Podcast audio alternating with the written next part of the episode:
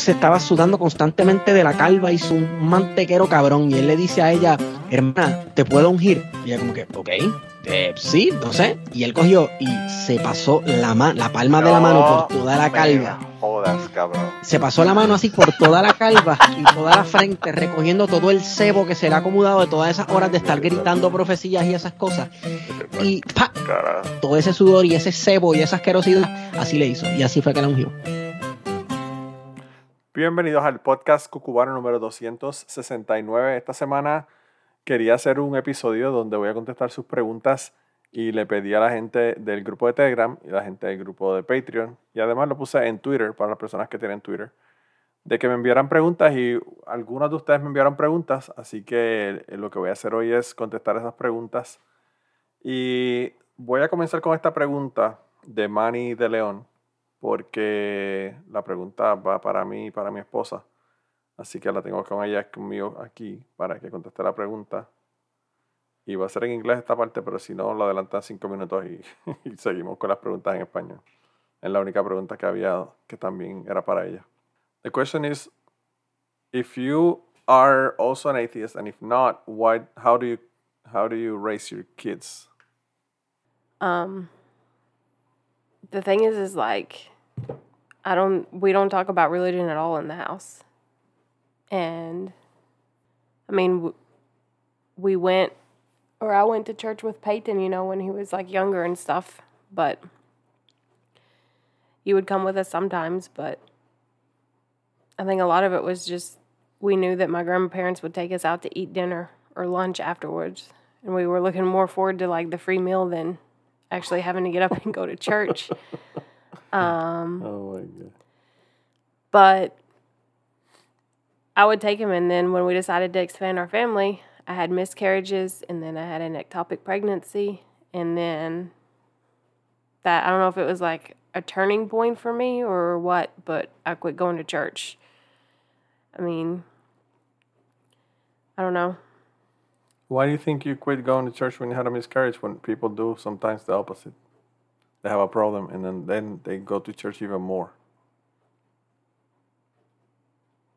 because I feel like, I mean, I wasn't a bad person. I wasn't doing anything wrong. It's not like I'm like injecting heroin or smoking crack while I was pregnant with the kids or, you know, when I found out I was pregnant, I did everything that I was supposed to do.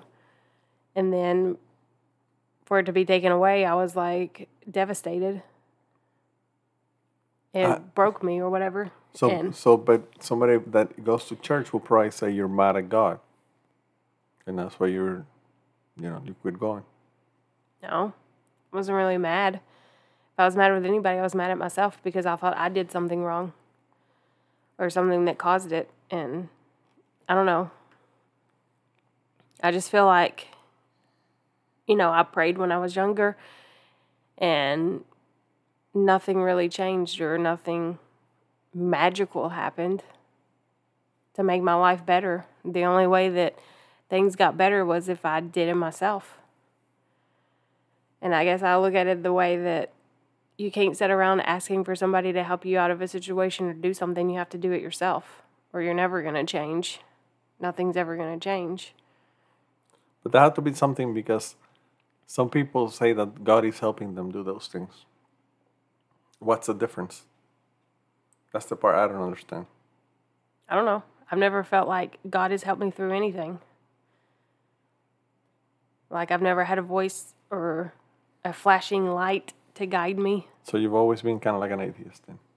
I guess. I don't know. I just felt like when I was young, I was forced to go. Like I didn't have my own free will to decide if I wanted to go. If I lived in the house, I had to go. That was like the rule. Okay. So, which didn't make sense to me because, you know, my grandmother always hated family and she hated when family came in and this and that. So I don't know why she was so like bent on everybody going to church unless it's like just to put up a front or to make people think that you're good because you go to church or wondering about what the town's going to gossip about if you don't go to church. I think that's what that's what most people do anyway. It's not just grandmother or anybody. It's like most people go to church to show that they're going to church. Well, the only time I ever saw my grandmother read the Bible was when we were at church on Sunday morning when they would read passages from the Bible. It's not like she would sit at home and make you read the Bible. The only time that like you talked about church was at church. Yeah, that's how most people are. They go to church on Sunday and then they forget about it for the rest of the week. They feel like they Like it's an obligation. no, they feel like they did their they paid their dues and now they're gonna Oh, go to get and- into heaven. or or to like claim that they're good people. I guess I don't know. I don't know. But I mean, to answer the question about how we raise our kids, like I've told you before, the only time we mention God is when we say Jesus fucking Christ or Jesus Christ or God damn it or am I missing any? I think that's it. Those are the words that we use most in the house. But Yeah. I don't know. I mean, I think it's a lot for a kid because, especially with Alex and Natalia going to preschool now, you know, Alex has voiced concern to me about dying, asking me when he's going to die and if it's going to hurt and if he's going to go to heaven or if he's going to go to hell. And that's because he's learned that at school.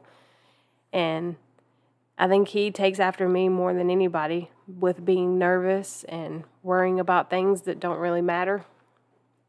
I mean, I don't think it's good for a five year old to be worrying about when he's going to die and if he's going to go to heaven or hell. The way that I look at it is, I think that since the religion was forced on me, and yeah, it scared me when I was a kid, and I thought that if I did something wrong, I was to have to go, I was to go to hell. So, like, I really, like, was scared to even really talk or do anything because I didn't want to mess up. And I don't think that's healthy for a kid. I know. I don't know about that because I never believed the bullshit. I, I don't know. My my family, you know, we went to church and I went to like a Catholic fifth grade, most of it. But, you know, Well, I just remember when I went to church, they would express, you know, like if you did bad things, you went to hell and you were going to burn for it, for your mistakes. yeah, I don't know. I mean, it's nice to think because I think the problem is like death, it's unknown. I mean, nobody knows what happens after you die. And that's scary because you live your life, you have a good life, and then one day you die. And with people not knowing what happens after, I can understand like why some people would want to hang on to the hope that they're going to see their loved ones again. You know, but like if you take all of my family, you think all of your family will be in heaven in the pearly gates? Some of them are got to be in hell. So it's not like you're going to see everybody. And I mean, like, it's been a while since I've been to church, so I can't even remember, like, remember what they say you have to do to go to heaven. Or, I mean, I cuss, yeah, so that's like a bad thing. That's a ticket to hell right there, I guess. Well, I mean, your church, if you like use instruments in, in the church, you go to hell because you're not supposed to. I mean, They're pretty. I haven't killed Aggressive. anybody. I haven't like like what I would consider to be really bad that you would need punishment for. I don't I haven't done that. I mean, I try to be, you know, kind to other people. I try to be a good mother. I feel like, you know, have I made mistakes? Yeah, but do I feel like my mistakes should send me to hell? No. Because my mistakes are not that bad. They're mistakes. Have I learned from them? Yes. Have I tried to done, do better? Yes. But I think that's what everybody thinks. Nobody thinks they're going to to go to hell. I know. But I mean, it's scary though, you know, thinking about it's like, Meh. I mean, it's I know you, don't care. shit. I know you don't care, but I like being alive. Uh, I enjoy having sex, and one day it's just going to be gone. There's going to be no more pleasure Oh, well. out of life. So if it's like nothing, I mean, like if there is a heaven, I mean, like, will God let people like have sex up there? Or like, is it just like, So you're worried that there might not be sex in heaven. I don't know, I like our sex life. We're talking about God, not sex. This is not the question. You're di- digressing from. I know, question. but I mean, it's just, it's just, I never thought about that before. I mean, like when you go to heaven, you can just be, Bored. That's what you do when you go to heaven. You'll be bored. you'll actually read the Bible. Because I don't think I've read the whole Bible. Nah. Nah, I mean, nobody has. I don't think it, most Christians haven't. So, I don't know. The way that I look at it is because religion was pushed on me. I think my kids should be able to decide if they want to do it or not. I don't want to push it on them. okay. Well, then you're probably not going to have any religious kids because if you don't push it early, I don't think they're going to be religious. There's some things that you have to believe when you're little. When you get older, then, you know. I don't know. I mean, we never talk about religion. We never say anything to them about it. Yeah, I know. Do you think that they are hurt in that area or I missing think out? they're, I mean, culturally, maybe. To understand other people, but not because they're missing anything. I mean, people, Peyton makes, makes fun of like religious people and the bullshit that they believe. But I tell them that, you know, it's not a good I thing to be laughing at other people for that. I think that we did. I did take Alex to to church on Easter, I think, and Natalia was a baby, and I went, and I spent more time trying to keep the kids in the pew, Oh, I Then know. I did, It's- like, trying to listen. take kids there. Yeah, and because I looked, I blinked, and Alex was like three pews ahead of me, crawling underneath the seats. I know. So I mean, like, how can I listen at church when I'm worried about my kid just crawling away? So I quit going because they were too little to sit there.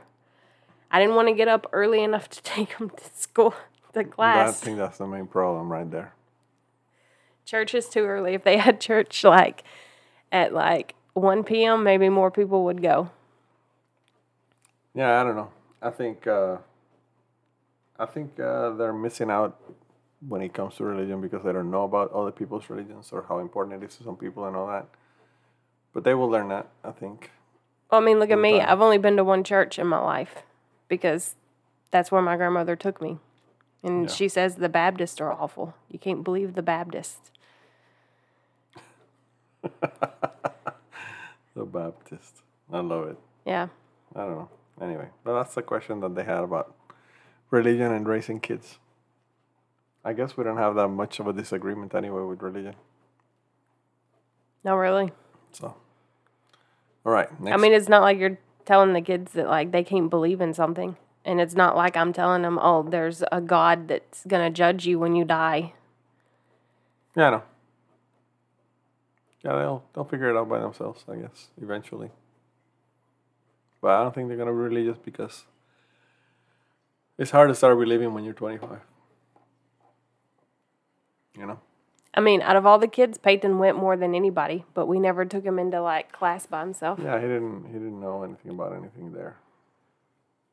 So He would just play uh, games on our phone with a mute while the preacher talked. yeah, like 80% of the people at church. And well, remember my grandmother, she would be there, but like if he talked over 30 minutes, they would get mad because they had to go eat. They had to be done by 11:30 because they had to go eat. Yeah, I know. I know. It's a whole process. I don't know. I don't think they went for the church. I think they went for the social part. So, I think that's what everybody does to look like good to other people. Because the thing is, is it's easy to look good for other people, but how, what do you know that goes on behind closed doors? yeah, I know. I don't know. Oh, well. Anyway, I'm going to keep answering the other questions. So, thank you. Good enough answer for you or not really? Uh, I, all answers are okay in this podcast. Doesn't matter what it is. We'll talk about sex later. bueno, gente, continuando con las preguntas. Eh, la próxima pregunta fue una pregunta que me envió del Telegram, ¿verdad? De nuestro Telegram. También ha estado en el, en el podcast él varias veces.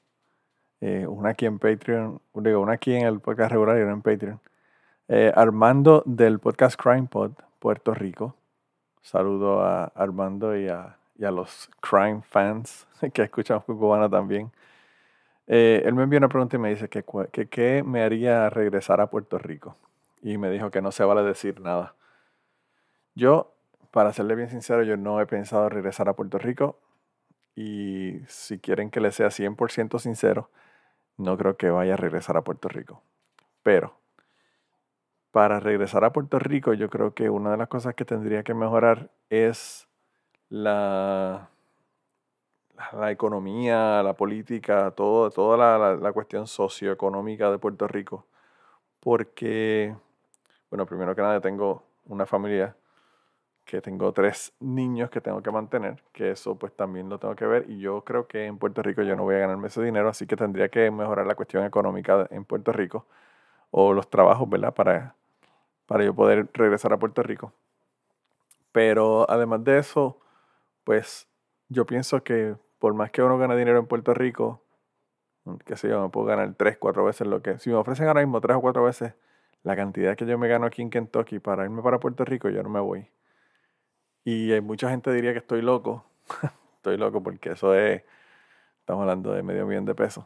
Pero el problema sería, como yo siempre he dicho en el podcast, que yo me voy para Puerto Rico, me gano medio millón de pesos y salgo y las carreteras están igual llenas de hoyos. Eh, si siguen las mismas filas en todos lados para comprar y para pagar cuentas y para hacer todas las cosas, las gestiones que uno tiene que hacer, ¿verdad? Del día a día siguen los tapones, sigue hay, todas las demás cosas no cambian, así que todas esas cosas tendrían que cambiar para yo poder ir para Puerto Rico. Y yo sé que hay muchas de esas cosas que aunque cambie la cuestión económica y la situación ¿verdad? De, de Puerto Rico, no va a cambiar porque, por ejemplo, el tapón es un problema de la cantidad de gente en un área tan pequeña como el área metropolitana. Y pues eso es bien difícil uno controlarlo a menos que uno pues decida básicamente diseñar la ciudad nuevamente y hacer un tren que realmente funcione, no como el tren que hicieron en, en San Juan. Así que esas cosas tendrían que pasar primero. Yo creo que es más probable que yo me mude a otra ciudad de los Estados Unidos. Es más, yo pienso que yo creo que hay más posibilidad de que me mude para Costa Rica que para Puerto Rico. Y pues yo creo que es por, por esa cuestión de, de que pues esa situación está bien difícil en Puerto Rico. Y ahora pues, eh, Armando, cabrón, tú con todos los vídeos que están mandando de los tiroteos que hay en Puerto Rico, y todas las cosas que están pasando, pues tampoco ayuda a que uno se anime a volver a Puerto Rico. Así que parte de, la razón por la que yo no vuelvo para Puerto Rico eres tú. Eh, así que deja de estar mandando esos videos eh, que, que, realmente lo que hacen es a uno realmente darse cuenta de que uno está bien aquí, que no tiene que ir para allá a coger una bala perdida en una mierda de esa. La próxima pregunta es una pregunta que me envió Gerard Gerald es uno, uno de los, eh, de los, de los compañeros que están en Patreon. Él eh, era fan de CrimePod Puerto Rico y yo entré a un grupo de Telegram que tiene para la gente que apoyan a CrimePod Puerto Rico. By the way, tiene un Patreon también igual que yo. Así que si quieren, pueden apoyar al hombre allá en su Patreon. Y yo conocí a Gerald en el, en el Telegram que él tiene para su, para su gente ¿verdad? del podcast que están apoyándole en Patreon. Así que él me mandó unas cuantas, unas cuantas preguntas a través de Patreon, porque él pues, comenzó también a apoyarme a través de Patreon. La pregunta que él me, que me envía primero fue, ¿cuál fue el primer podcast que yo escuché? El primer podcast que yo escuché, como fue hace tanto y tanto tiempo, no había muchas posibilidades, ¿verdad? El primero que yo escuché me parece que fue el podcast de Adam Corolla. Y el podcast de Adam Corolla, eh, bueno, yo lo conocía por el The Man yo lo conocía porque él tiene un programa de radio. Él también tenía Love Line con Dr. Drew. Y pues yo de vez en cuando no era un fan de The Man Show, pero de vez en cuando lo veía en Comedy Central. Y como lo conocía por ahí y vi que tiene un podcast y estaba todo el mundo hablando de que era el podcast con más downloads en el mundo, yo creo que en ese momento tendría como 23 millones de downloads. Era una cosa ridícula, ridícula. Yo dije, déjame ver qué hay aquí. Entonces me puse a escucharlo y me di cuenta de que había una chica que en esa época que se llamaba Alison Rosen. Alison Rosen era la chica que hacía las noticias y, y era co-host, ¿verdad? Pero, pero era la que se encargaba de la sección de, de, noticias en el podcast. Y a mí me gustó mucho ella, su approach. Eh, y yo seguí escuchándolo y Adam Carolla ahora se ha convertido en un casi en un ancla de, Fox News El tipo está súper, súper, súper republicano y casi, casi Alex Jones, a nivel de Alex Jones. Y por eso dejé de escucharlo, porque el tipo se puso súper, súper reacio con la cuestión, ¿verdad? cuando estaba Obama en el poder. Y bueno, él incluso estuvo en, en The Apprentice con Donald Trump, así que se podrán imaginar. Pero anyway, el caso es que eh, cuando Alison Rosen se va del programa, yo todavía lo estaba escuchando, él todavía no estaba demasiado radical con su agenda. Y cuando vino otra, otra chica para hacer las noticias, yo me di cuenta de que la razón por la que yo escuchaba ese podcast era por Alison Rosen, más que por Adam Carolla. Y entonces lo que hice fue que dejé de escuchar a Adam Carolla y ella tenía un podcast que se llamaba Alison Rosen is your new best friend, que yo lo escuchaba también. Estaban los dos corriendo simultáneamente y cuando ella dejó el programa de Adam Carolla, pues ella se quedó solamente con su podcast y yo me quedé escuchándola a ella. Ahora tiene un podcast con Greg Fitzsimmons que se llama Childish, que de todos los, trabajos que ella hace de podcasting, ese es el que más me gusta. Así que también se los recomiendo. Y es un, es un podcast de para padres, ¿verdad? Pero esa gente hablan de todo. De lo menos que hablan es de criar hijos. Eh, hablan, hablan de criar hijos, pero es como el 20% de lo que hablan. Eh, así que ese fue el primero que escuché. Después de eso también eh, comencé a escuchar The ATS Experience, que lo escuché en formato de podcast. Ellos tienen un programa ¿verdad? De, de televisión en aquel momento, hace 10 años, más de 10 años. y y tenían también, eh, lo, lo, publicaban ¿verdad? por YouTube. Y pues yo eh, eh, lo que lo escuchaba en formato de podcast, y ese fue el podcast que hizo que yo decidiera hacer un podcast sobre ateísmo que se llama Ateorizar. Así que esa fue como que la, la semilla de mi primer podcast. la razón de que me motivó a hacer un podcast fue que cuando yo estaba escuchando ATS Experience y escuchaba, ¿verdad?, podcast sobre ateísmo que habían en inglés, había unos cuantos, estaba Ask an ATS, o está, todavía ellos están. Está eh, ATS Experience, ahora hay otro montón, pero esos eran los, los, dos que yo escuchaba en aquel momento. Me puse a buscar eh, podcasts sobre ateísmo en español y no vi ninguno. Vi un podcast que, que había que se llamaba Relatos de Magonia o algo así. Me parece que era que se llamaba. Pero era un programa de radio que lo hacían en podcast. Y me gustó muchísimo ese, ese señor, era de, era de España. Pero era el único podcast que había. Y escuché como dos episodios y dejaron de, de grabarlo. O dejaron de, de, hacer la sección en el radio. Así que lo que hice fue que yo dije, coño, no hay podcast. Voy a tener que empezar a hacer un podcast. Y yo tenía un montón de gente que conocía de Twitter y eso que eran ateos. Y entonces yo lo que hice fue que hablé con ellos para hacer un podcast que se llamaba Teorizar. Y pues por ahí fue que comenzamos a hacer el podcast. Realmente como lo, lo decidimos hacer para cubrir una, un hueco, ¿verdad? De, de, podcasting que había en español, donde no había un podcast de ateísmo. Y yo comencé y después de mí arrancaron otro montón de, de podcasts sobre ateísmo en español. Así que eh, no quiero decir que yo fui el precursor de todos ellos, pero sí fui el precursor de todos ellos. eh, by the way, eh, para que tengan una idea, nosotros comenzamos a, a, grabar el 10 de octubre del 2010. Así que eh, este octubre pasado, Aterrizar cumplió 10 años y ahora lo tiene Blanca, Kirkigan y Ángel. Así que ellos son los que están encargados del podcast. Ahora yo no estoy grabando con ellos, pero, pero ellos siguen todavía grabando Aterrizar. Y eh, también me pregunta que si, que si lo veo como un medio de preservar para futuras generaciones la historia. Yo creo que en el caso de Cucubano, eh, yo pienso que el propósito más es uno conocer historias de otra gente. Es, es, básicamente voyeurismo. Uno ver las historias de la otra gente, pero esas historias de la otra gente nos hace ver que nosotros somos bien parecidos al resto de la gente, ¿verdad? Y nos hace darnos cuenta de que hay muchísima diversidad allá afuera, muchísimas cosas que la gente hace y que dice.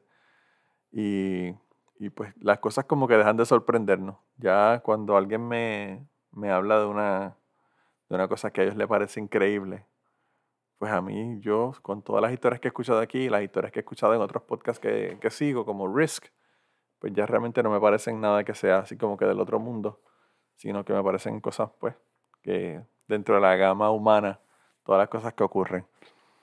Eh, lo que sí sé y pienso es que hay podcasts que sí son importantes para preservar la cuestión de la historia y para que las personas conozcan no solamente lo que está ocurriendo en ese momento, sino lo que está, lo que está ocurriendo anterior, ¿verdad? Eh, un podcast que a mí me gusta muchísimo es Plan de Contingencia. En Plan de Contingencia a mí me gusta muchísimo porque no solamente hablan de historia, que ellos son historiadores, ¿verdad? Pero eh, encima de hablar de historia también hablan de cosas contemporáneas y de lo que está ocurriendo y cómo eso es un reflejo de lo que ocurrió antes. Eh, y pienso que muchas personas hacen este trabajo. Yo pienso que eh, Chente Hidrach, por ejemplo, eh, tiene unas joyas ahí en su podcast que cuando uno está entrevistando a un reggaetonero, yo lo escucho. Y, y tiene unas joyas, ¿verdad? Porque, por ejemplo, Chente entrevistó a una persona como Shori Castro, que es una, un pilar de la comedia en Puerto Rico. Y pues eso sí se queda para la historia. Y, y, se queda para la historia de la mejor manera porque es la misma persona contándote la historia de ellos. No es lo mismo tú leer un libro de lo que alguien te dice de alguien eh, que tú pues tener a la persona ahí contándote su historia de su propia boca. Así que yo pienso que sí, que, que eso lo puede hacer. Y yo pienso que las historias que yo cuento aquí, pues ahora mis hermanos las están escuchando, hay un montón de cosas que se están enterando que no sabían a través de las historias que cuento aquí. Pero además de eso, yo pienso que, que, podría ser algo que mis hijos podrían escuchar en el futuro, aunque tendrían que aprender español primero. Bueno, eso es una de las preguntas que viene más adelante, pero eso, eso no vamos a adelantarnos todavía por allá. Eh, yo, eh, la próxima pregunta que quería contestar viene de Chapin. Chapin eh, tiene el podcast Dejémonos de Mentiras. El podcast Dejémonos de Mentiras, eh, yo he estado varias veces allá y él ha estado varias, varias veces acá. Y se los recomiendo. Vayan, vayan allá y escúchenlo, realmente es buenísimo. Eh, Chapin me pregunta, si tuvieras que escoger otro estado para retiro de Estados Unidos, ¿a dónde te irías a pasar tus últimos años y por qué? Y me dice, me dice que pregunta seria para el podcast. Parece que él piensa que yo lo tomo todo a broma.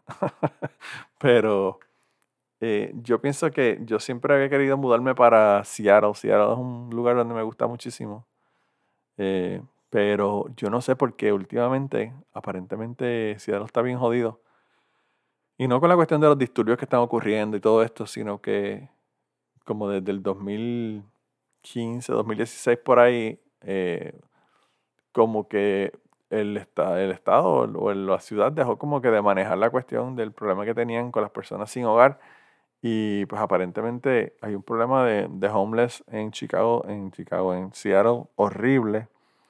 Y pues eso, eso es un issue, ¿verdad? Eh, eso es lo que está ocurriendo también en, en Los Ángeles, donde hay un problema brutal que la ciudad no está manejando y que tienen que, van a tener que a manejarlo de, de, alguna manera, ¿verdad? Van a tener que resolverlo en algún momento. Pero ese es el estado que yo diría que me gustaría mudarme para allá. De los demás estados, yo creo que quizás, quizás Oregon, quizás Portland o algo así, que es más o menos básicamente lo mismo que decir Seattle. Pero de la costa este no me gusta ninguno.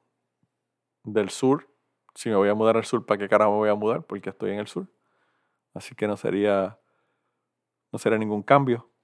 Y los, los estados del medio realmente no deberían ni existir, pero bueno, esas son, eso son otras opiniones que son bastante controversiales que yo quizás mejor no, no debería ni decirlas.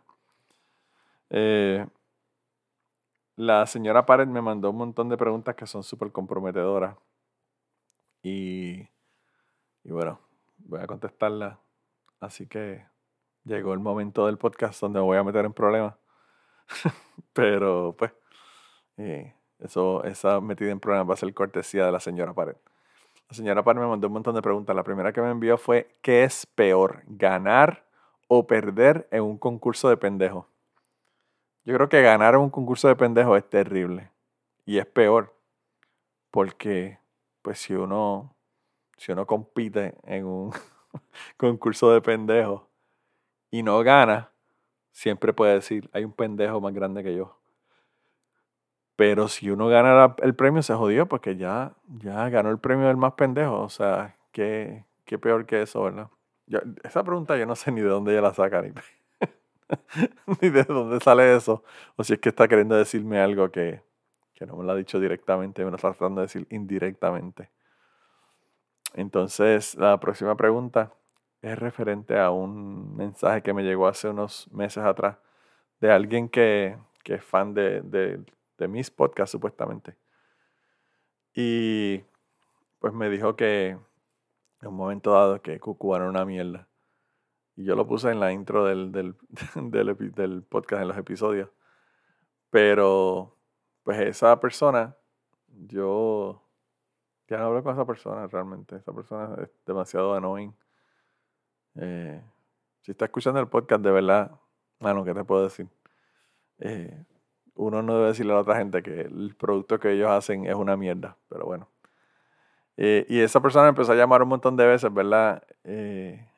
y yo no cogí el teléfono porque tú puedes bloquear los teléfonos, puedes bloquear los WhatsApp, puedes bloquear todo lo que te haga, así que está bloqueado en todos lados. Y, y entonces ella me pregunta que, que, que, si prefiero que me llamen 500 veces al día o que me digan que Cucubano es una mierda. En esta yo creo que yo tendría que escoger que me digan que Cucubano es una mierda porque las opiniones son como los culos, todo el mundo tiene una. Y, y pues por lo menos eso es una sola interacción en vez de 500 interacciones, ¿verdad? En las 500 llamadas. Sobre todo si te están llenando el, el voicemail, ¿verdad? Pero bueno, quizás después de este después de este episodio esta persona vuelve a empezar a llamarme a joder de nuevo y a llamarme y a dejarme mensajes que no dicen nada para llenarme el voicemail. Así que veremos a ver, veremos a ver si todavía está escuchando el podcast o ya desistió de, de escuchar el podcast. Eh, la próxima pregunta que me hace la señora Pared es ¿cuál es tu episodio favorito de Cucubano y el menos favorito? Hmm. El favorito a mí me parece difícil porque el favorito yo tengo unos cuantos que son mis favoritos, ¿verdad? Yo he tenido episodios que me he disfrutado muchísimo y hay episodios que me he disfrutado muchísimo y que yo ni siquiera he hecho nada, ¿verdad? El, episodio que más a mí me impresionó de Cucubano fue cuando yo recibí el voice en el email donde me estaban contando eh, el chico que tuvo sexo con su tía. Por varias cosas. Primero que nada porque yo me desperté, abro el email cuando abro el email veo eso. Eso nada más ya de por sí. A uno, no sé, como podcastero a mí me da emoción yo abrir alguna cosa de mis, ¿verdad? De mis mensajes o lo que fuera y ver que hay una grabación de 20 minutos, 25 minutos ahí para mí, yo digo como que, wow, es como, como recibir un paquete sin uno tener una, una expectativa de que ese paquete va a llegar, ¿verdad?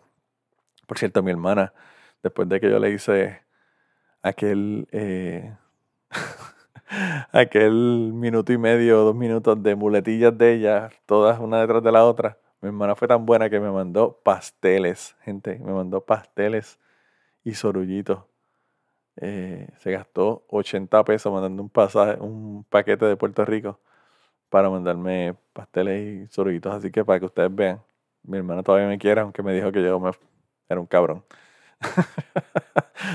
Pero anyway, eh, el caso es que eh, pues el podcast realmente que más me impresionó fue ese por eso. Y la otra cosa que me impresionó de ese episodio fue que el chico es un contador de cuentos nato. Realmente él utilizó las descripciones, él utilizó todas las técnicas que se aprenden, ¿verdad? Cuando uno está aprendiendo a hacer cuentos eh, orales y a no dar spoilers a mitad del de episodio hasta que llegues al final y dejes el spoiler completo, eh, todo ese tipo de cosas. El chico de verdad que eh, tremendo, tremendo cuenta cuenta. Así que eso me gustó muchísimo. Y me impresionó muchísimo a mí. Como yo siempre le digo, me, me encanta el episodio de Chapín con, con el, lo de la historia de Sara. Porque, por varias cosas. Primero, esa historia está cabrona. Segundo, eh, es una de esas, de esas cosas que le pasan a la gente que marcan su vida. Y pues eso, él ha pasado décadas y pues no ha, no ha podido, ¿verdad?, superar ese asunto de que, de que oye la canción y llora o que se acuerda de ella y, y le da una nostalgia de, y un sentimiento brutal de que pues, ella murió en, esa, en ese accidente. Pero encima de eso también yo pienso que los podcasts son un medio donde la persona te está hablando al oído, donde tú estás, ¿verdad? Básicamente con esa persona que te está hablando. Y en el caso de, de Chapín, pues eh, yo creo que los momentos donde hay emoción, ya sea la que sea, ¿verdad? No tiene que ser tristeza o llanto o cosas, ¿verdad? De, de, de tristes, ¿verdad? Eh, pero estos momentos donde tú realmente tienes estos momentos de donde tú realmente demuestras tus sentimientos y, y ¿verdad? Lo, lo, que, lo que estás pasando, lo que está pasando por tu cabeza en ese momento, lo que está pasando por, por ti, ¿verdad? Eh, son cosas que no ocurren en otros medios, ¿verdad? Yo pienso que en la televisión es bien raro que ocurran ese tipo de cosas. Todas esas cosas están planificadas, o sea, incluso hasta el break de la esperanza era algo que tú sabías lo que ibas a esperar, porque era como que, no sé, era algo que era como que esperado. Pero en los podcasts, cuando tú estás teniendo una conversación y ocurre una cosa como esa, es como que, wow, eh, te, está, te está dando cuenta de que, de que es una conversación real, ¿verdad? Entre dos personas. Y en ese sentido, pues ese, ese episodio de Con Chapi me gustó muchísimo. De los que menos me han gustado, hablando de, del tipo que me dijo que Cubano es una mierda, ese fue uno de los que menos me gustó. Se llama La historia sin punchline, porque él me quiso contar una historia, pero no tenía ni punchline ni historia tampoco. Lo que hizo fue hablar casi dos horas y no, y no dijo nada. Eh, también yo hice un podcast en donde, no me acuerdo cómo se llama ese podcast, pero lo más interesante que pasó en ese podcast era con un chico de México. Lo más interesante que pasó en ese podcast fue que pasó un tamalero por la casa y tú lo escuchabas gritando eh, que estaba vendiendo tamales. Eso fue lo, más interesante. Él realmente lo que me estaba contando fue de los, primeros podcasts. Me estaba contando de, de cómo él llegó a ser ateo, ¿verdad? Cómo él se convirtió en ateo. Y eh, entre, ser monotónico y la historia ser más larga de lo que debe haber sido. Es como de estas series que tienen cinco episodios cuando tú podías, que tú podías haber terminado en una hora y media. Pues eso fue lo que pasó con ese episodio. Es más, déjame parar este asunto y chequear cuál es el número y les voy a decir cuál es.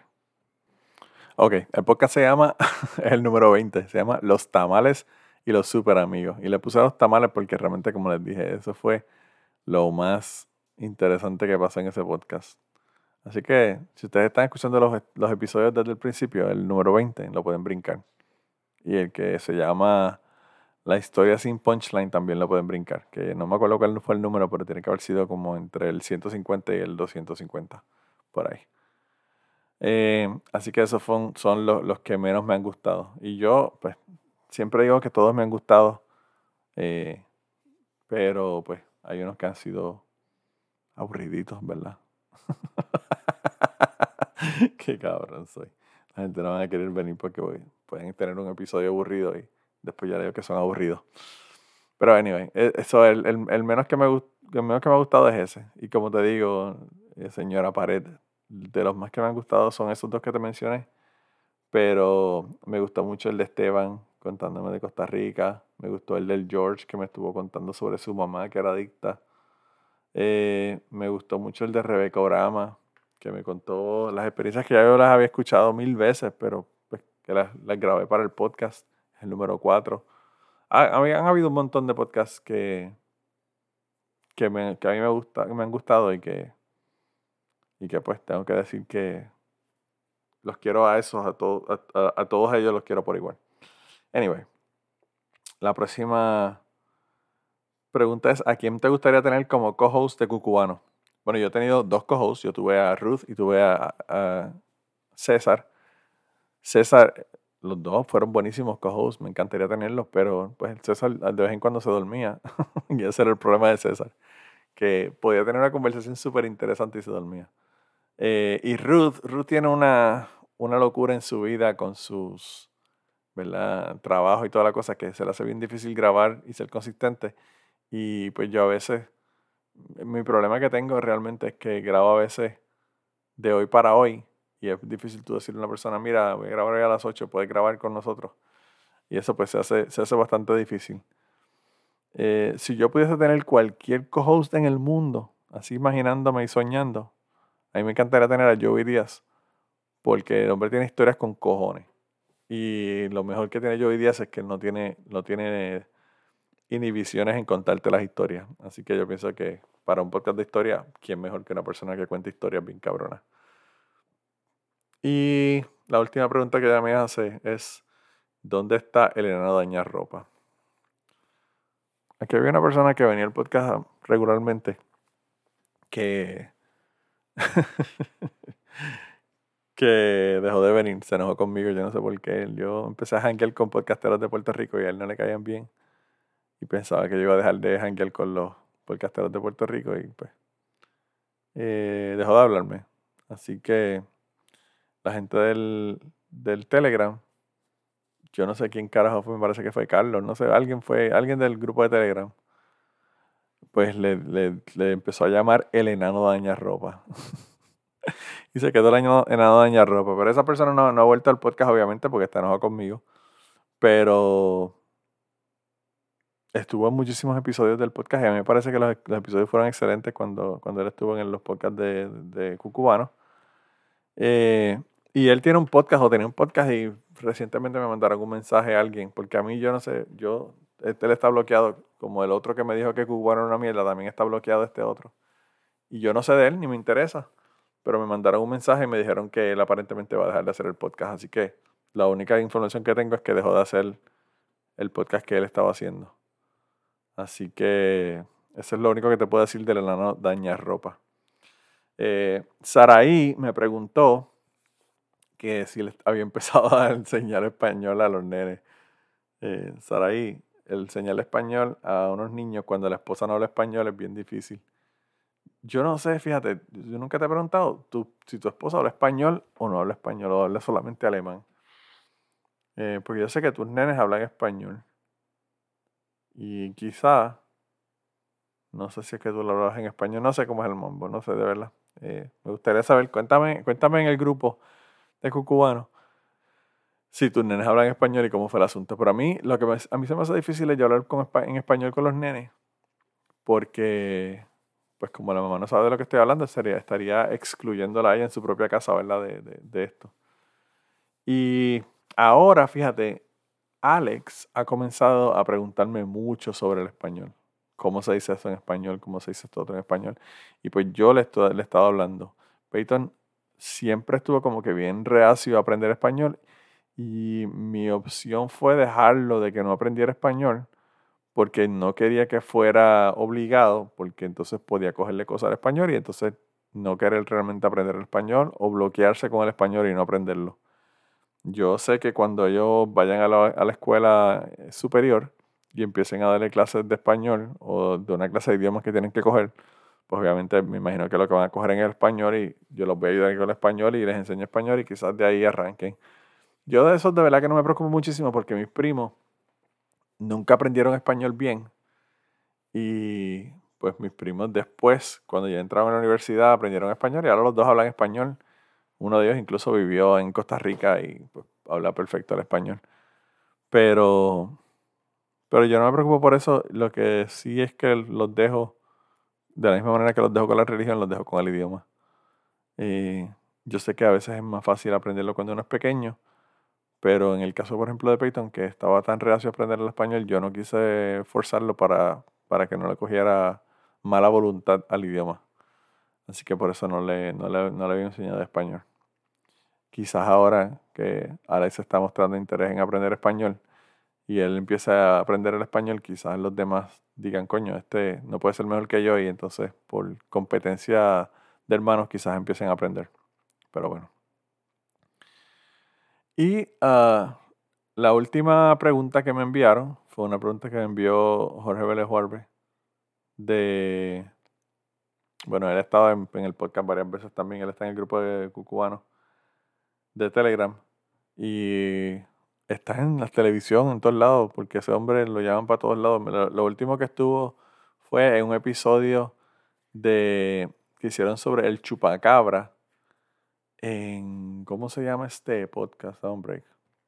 ¿En qué quedó? El podcast se llama ¿En qué quedó? Y pues ellos hablan básicamente de cosas de noticias y cosas que han ocurrido que uno se queda como que, ¿qué pasó con esto, verdad? Y entonces eh, tuvieron un episodio del, del, chupacabra y lo llevaron a él como biólogo para que, para que hablara del chupacabra y la posibilidad de que, de que realmente exista un chupacabra. Eh, a mí me gustó muchísimo ese episodio, así que si quieren, dense la vuelta por allá, chequenlo y, y pueden escucharlo por allá. Pero anyway, la pregunta que él me envía es si hubo algo en particular que me llevara o me inspirara a estudiar biología. yo desde pequeño siempre me interesaba la biología. Y luego en la escuela, cuando estaba en la escuela, me di cuenta de que tenía más eh, habilidad para la biología, incluso para la física, que para la química, a pesar de que soy fucking químico. Eso es la, ironía de la vida, ¿verdad? Pero yo, eh, cuando yo era pequeño, una de las cosas que a mí más me inspiró, y, quizás me estoy, estoy delatando mi edad, pero ya eso aquí no es un secreto, eso todos ustedes lo saben.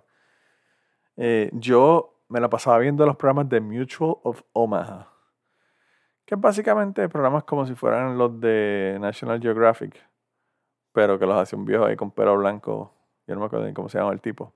Y eran unos programas que eran auspiciados por una compañía que se llama Mutual of Omaha, que era de seguros, me parece. Y hacían pues un montón de episodios sobre diferentes tipos de animales en diferentes partes del mundo y a mí me encantaba y eso siempre me llamaba la atención. Yo siempre estaba por, por el barrio jodiendo con animales, jodiendo con lagartijos. Yo cogía lagartijos y los cazaba con, con pedacitos de estos de, de, la espiga de la, las espigas que salen de la, de la, de la hierba. Eh, yo las cogía y las hacía un lacito y cazaba que agarraba el Yo siempre estaba jodiendo con animales. Además de eso, tuve, tuve un perro, tuve conejos, tuve cerdos, tuve, eh, tuve guimos, tuve hamsters, tuve un montón de animales, tuve peces. Así que siempre como que los animales y la biología siempre me llamó la atención. Yo, yo en una ocasión, me parece que fue cuando mami murió, que yo vi a mi maestra de cuarto grado. Mi maestra de cuarto grado se llamaba Mrs. de Jesús. Porque antes los maestros se llamaban por su apellido, no como ahora que los, niños llaman a las maestras por su nombre. Pero anyway, el caso es que Mrs. de Jesús estaba contando, yo me parece que fue mi tía, eh, me parece que en el funeral de mi mamá, que yo estuve con ella en cuarto grado, ya medio cuarto grado. Y cuando yo estaba en cuarto grado, yo fui a donde ella y yo no sé cómo carajo yo sabía o me dio curiosidad, pero yo fui y le pregunté que cómo las serpientes tenían sexo. ¿Verdad? Porque pues obviamente las serpientes no tienen bicho ni nada que se, viera, ¿verdad? Entonces yo parece que tenía curiosidad en ese momento de, dónde está el bicho de la serpiente, ¿verdad? Y entonces ella dice que ella se quedó como que de una pieza porque ella tampoco sabía, tampoco... Ella era maestra de, de estudios sociales, yo no sé ni por qué yo le pregunté a ella aunque yo creo que ella me daba varias clases porque en, en las escuelas primarias pues los maestros dan varias clases, pero yo creo que ella, la clase que ella me daba principalmente era la clase de estudios sociales. Y, y ella no sabía, no, no, sabía, en ese momento no sabía. Y, y ella me dice que, pues, que ella no sabía, que iba a ver igual y qué sé yo qué. Y yo no sé eh, si ella me terminó diciendo, o si no me, o no me dijo, ¿verdad? Que, que cómo era que lo hacían. Pero en aquella época no había, no había Google, no había nada de esa mierda, había que era una enciclopedia y tampoco había videos. ¿verdad? Ahora mismo tú vas a, YouTube, tú probablemente dices serpientes teniendo sexo y hay mil videos en YouTube de serpientes teniendo sexo, pero en aquel momento pues yo no sabía. Y ella tampoco. Y, y ella me dijo que ella le pareció algo tan curioso, de que yo fuese tan curioso a nivel de, de, de, preguntarme cómo carajo tienen sexo la, la, la serpiente que, que ella se le quedó eso en la cabeza y cuando mi mamá se murió, que ella fue al entierro porque ellas eran amigas, eran, eran compañeras maestras, ¿verdad? Pues ella, ella estaba contando a mi tía que yo le, le comenté eso y que ella no sabía qué contestarme. Así que, eh, Jorge, desde que yo era pequeño, eh, parece que he tenido mucha curiosidad, no solamente por la ciencia, sino por el sexo. Porque pues en ese momento eh, quería saber cómo era que las, serpientes tenían sexo. Y el último set de preguntas viene de Calimocho Man, que también ha estado aquí en el podcast varias veces. Y él, me dice, mis preguntas son pendejísimas y las debo haber contestado ya mil veces. Pero bueno, eso, ninguna pregunta es pendeja si uno no sabe la, contestación. Eh, la primera es, aparte de la ciencia, ¿qué te llevó a ser ateo? Yo realmente en la cuestión del ateísmo, yo siempre he sido como que escéptico, dudando de las cosas. Y desde que yo era niño siempre estaba cuestionando y nunca me pareció que Dios fuera un Dios castigador y toda esta cosa que me vendía la iglesia. Yo, mi familia era católica, así que esa era la, la religión que seguía en mi casa. Y pues yo nunca creí ese cuento de lo del, ¿verdad? De, de que Dios era un Dios castigador. Así que siempre pensé que tenía que hacer otra cosa. Y luego de que yo dejé de creer en ese Dios, pues comencé a ver quizás otros dioses y otras cosas que eran más panteístas, ¿verdad?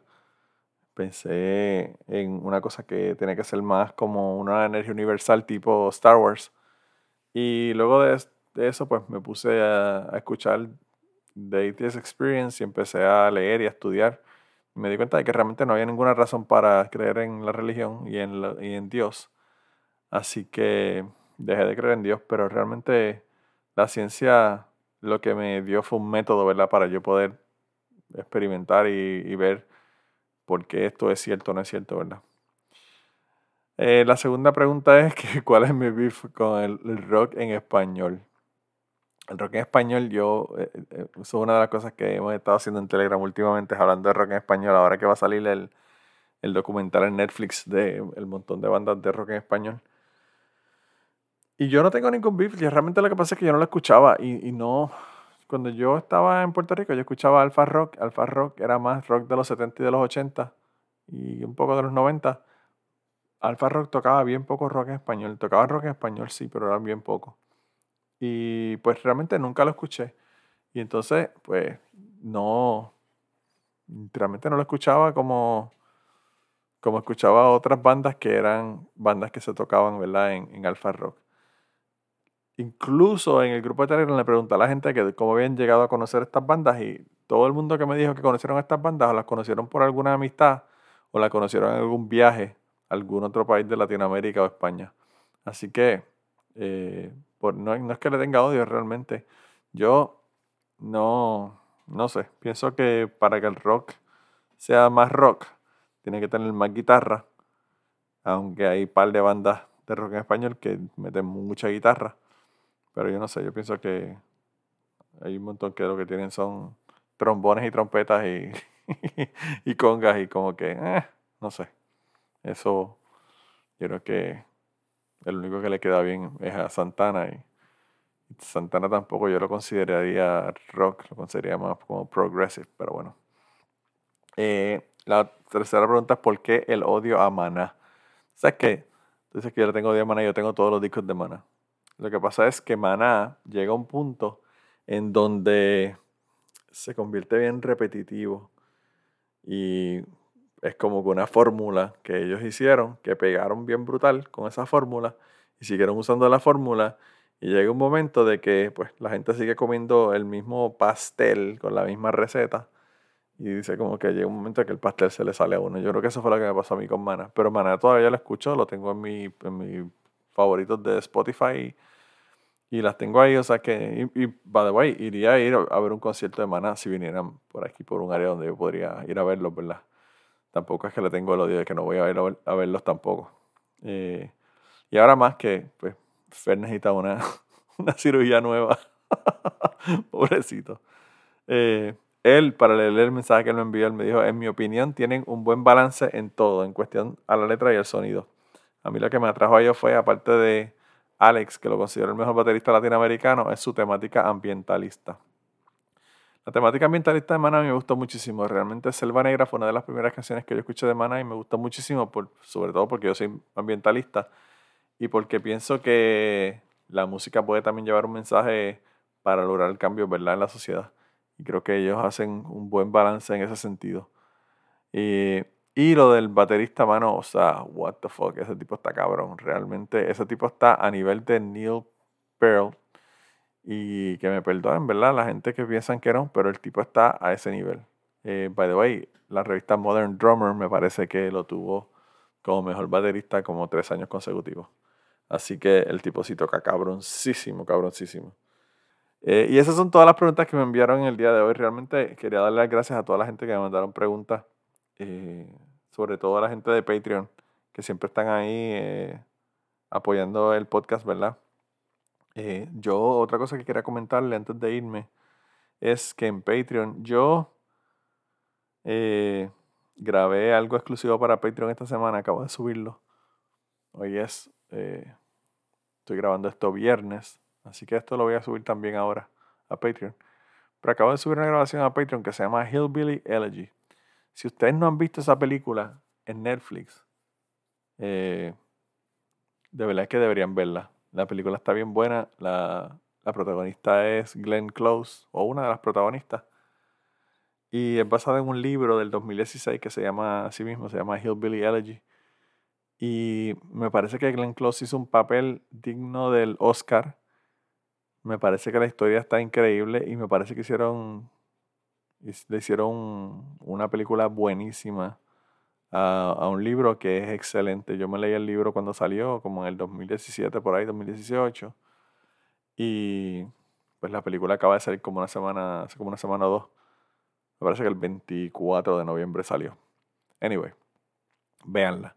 Y yo lo que hice fue que yo estaba viendo el podcast, eh, porque yo estaba viendo el podcast, yo estaba viendo la película con mi esposa y en un momento dado mi esposa se, se vira hacia donde mí y me dice, esta película me hace pensar que eh, mi vida pudo haber sido igual que esta película.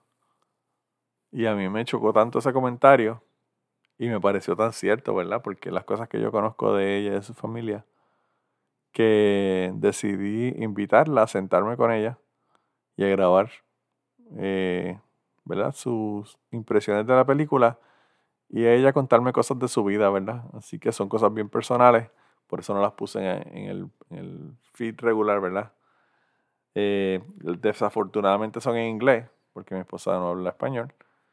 Pero si usted habla inglés y le interesa, puede conseguir eso allá en Patreon. De verdad que la grabación salió mal. Yo no sé si fue porque había un cable que estaba jodido. ¿Qué carajo fue lo que pasó? Se, se oye y se entiende. No, lo que pasa es que pues no me gusta el sonido como salió.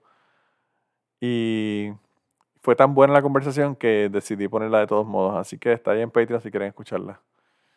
Y la otra cosa que quería decirles es que si quieren estar en el grupo de Telegram, yo tengo un grupo de Telegram donde está un chorro de gente. Eh, yo creo que están todos los que están en este episodio con las preguntas, están en el grupo de Telegram.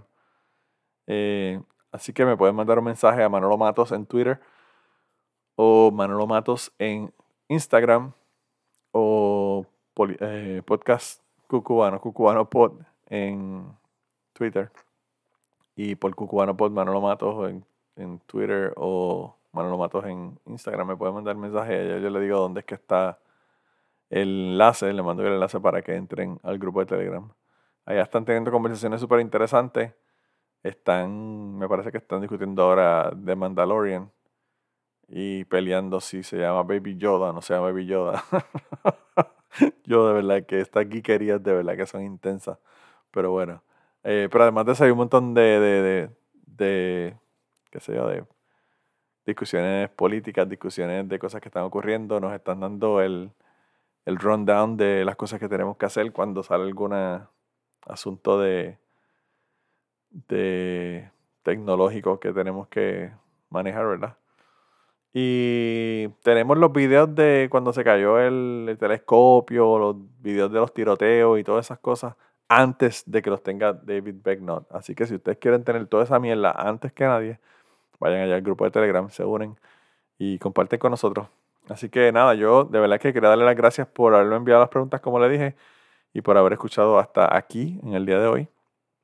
Y como siempre, eh, pues también muchas gracias a la gente de Patreon por el apoyo allá en Patreon. Esto es lo que trajo el barco esta semana, así que nada, nos vemos la semana que viene, se cuidan un montón y espero que tengan una semana excelente. Y a la gente que está en Patreon, un fin de semana excelente que está acabando de comenzar.